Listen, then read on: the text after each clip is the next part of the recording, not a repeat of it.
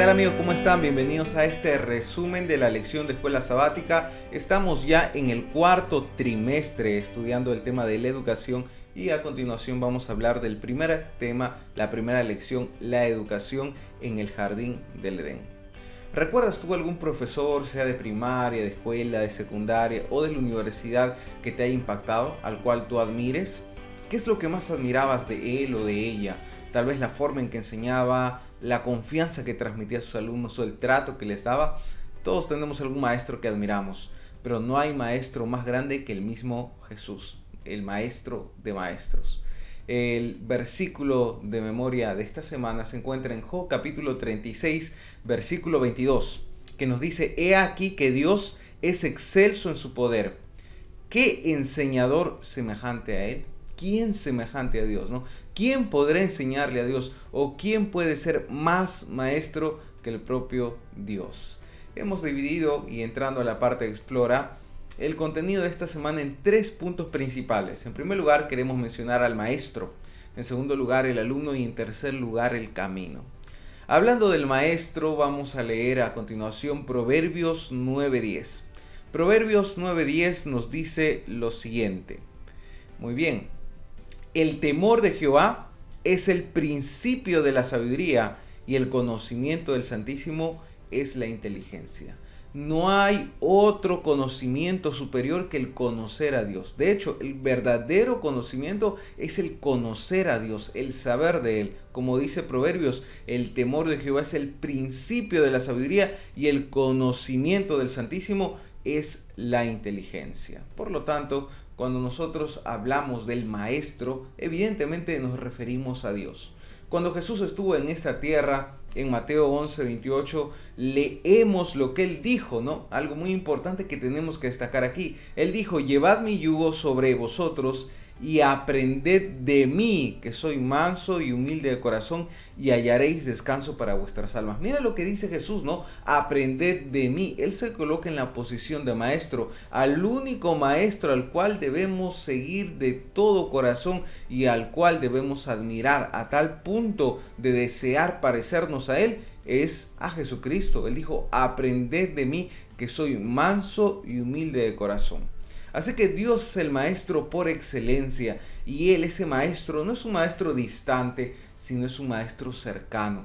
Hay una cita en el libro de la educación, en la página 20, que dice lo siguiente, por el interés que tenía en sus hijos, nuestro Padre Celestial dirigía personalmente su educación. Mira lo que dice, ¿no? Dirigía personalmente su educación. ¿Qué interés tenía Dios en el desarrollo del ser humano? ¿Qué interés tenía Dios que el ser humano pueda crecer en la educación correcta?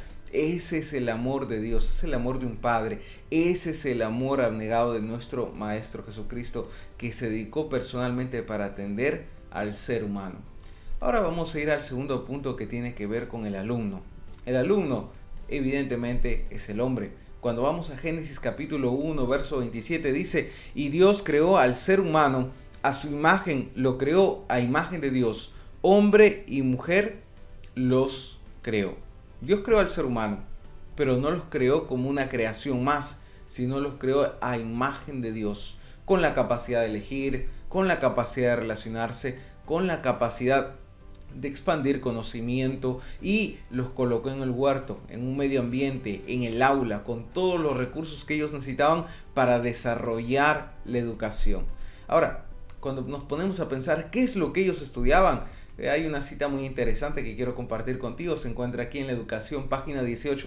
Mira lo que dice, los moradores del Edén trataban con la creación animada e inanimada, con las hojas, las flores, los árboles con toda criatura viviente, desde el leviatán de las aguas hasta el átomo en el rayo del sol, y aprendían de ello los secretos de la vida, la gloria de Dios en los cielos, los mundos innumerables con sus movimientos prefijados, los equilibrios de las nubes, los misterios de la luz, del sonido, del día, de la noche, todos eran temas de estudio para alumnos de la primera escuela de la Tierra. Qué maravilla, ¿no? Estudiar todo eso, ciencia, arte, los planetas, química, todo un mundo de conocimiento. Ahora, Claro, cuando hablamos nosotros a veces en este idioma de clases, hablar de, de, estudiar la ciencia para muchos es pesado, cansador, pero estamos hablando de un momento en el cual no había pecado, no había estrés, no había cansancio,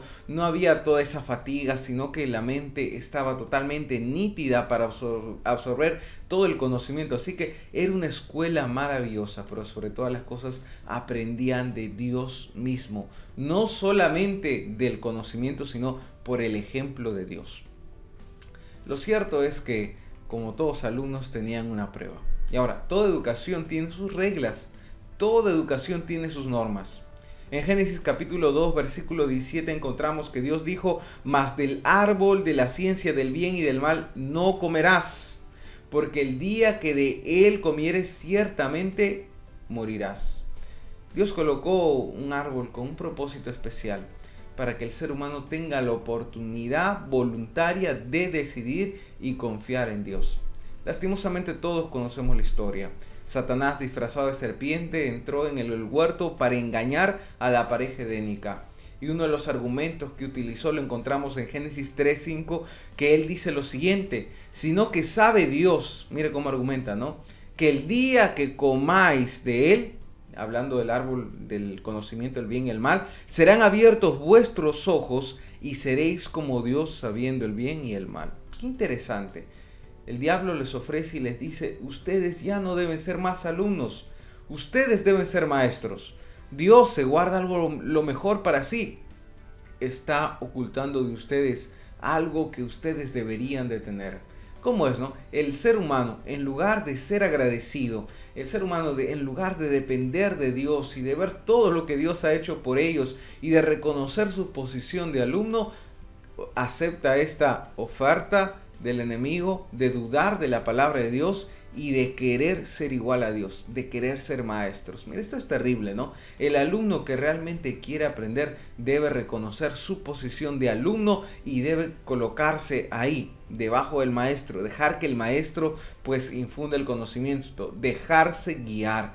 Pero en esta ocasión como el pecado nos llevó a un punto en el que nosotros queremos ser los que enseñen a Dios y dejar de lado y alejarnos del Señor. Eso trajo terribles consecuencias. Ellos fueron expulsados de su aula de estudio. Ellos tuvieron que enfrentar las consecuencias terribles y dolorosas del pecado. Y es aquí donde hablamos del tercer punto, que es el camino. Cuando hablamos del camino estamos hablando de la enseñanza. ¿eh? Hablando de la enseñanza, hay enseñanza correcta y con la entrada del pecado apareció toda esa enseñanza negativa que solo trae destrucción. Así como Dios es el maestro correcto, verdadero y bueno, también se predice en la Biblia que habrán muchos falsos maestros. Hay una advertencia en 2 Pedro capítulo 2 versículo 1 que nos dice lo siguiente. Eh, 2 Pedro 2.1 nos dice lo siguiente, pero hubo también falsos profetas entre el pueblo como habrá entre vosotros falsos maestros que introducirán encubiertamente herejías destructoras y aún negarán al Señor que los rescató, atrayendo sobre sí mismos destrucción repentina. Qué terrible. Así como tenemos un buen maestro, la Biblia nos advierte de que habrá falsos maestros proponiendo una falsa educación. Pero Dios jamás desampara a los suyos. Cuando leemos en Salmo 25.8 nos dice lo siguiente, bueno y recto es Jehová, por tanto, Él enseñará a los pecadores el camino. El Señor no se quedó al margen como cuando un alumno jala y el profesor pues se desentiende del alumno, ya jaló, no hay nada que hacer, no. Dios se preocupó por el ser humano. Y es más, Él fue en busca del ser humano. ¿Dónde estás tú, Adán? Y Él fue quien tomó la iniciativa mediante la promesa mesiánica de enviar un Salvador. Y aquí nosotros leemos, bueno, recto es Jehová. Él enseñará a los pecadores, es decir, a nosotros, cuál es el camino correcto. ¿Y cuál es ese camino? En San Juan 14, 6, todos conocemos este texto, ¿verdad? Dice Jesús, yo soy el camino, la verdad y la vida. Nadie viene al Padre sino por mí. El propósito de la verdadera educación es conocer a Cristo, no en el área de la teoría, sino de manera vivencial, que su carácter se vea en nosotros reflejado y poder así restaurar la imagen de Dios en nuestra vida. Vamos a ir a algunas preguntas de aplicación para reflexión nuestra. La primera pregunta es, ¿cuáles fueron las consecuencias inmediatas de la desobediencia? ¿Qué fue lo que trajo la desobediencia a la raza humana? En segundo lugar, otra pregunta para analizar. ¿Cómo reconocer la diferencia entre el conocimiento bueno y malo? Hay personas que dicen, todo conocimiento es bueno. ¿Será cierto eso? ¿Cómo diferenciar qué conocimiento vale la pena y qué conocimiento solamente nos aleja y es piedra de tropiezo en nuestra caminata al cielo? Y tercera pregunta, ¿cómo evidenciar si estoy siguiendo a Jesús o a un falso maestro? Yo puedo decir estoy siguiendo a Jesús, pero ¿qué evidencias puedo tener yo de que pueda tener yo la certeza de que realmente estoy siguiendo a Jesús y siguiendo lo que dice su palabra.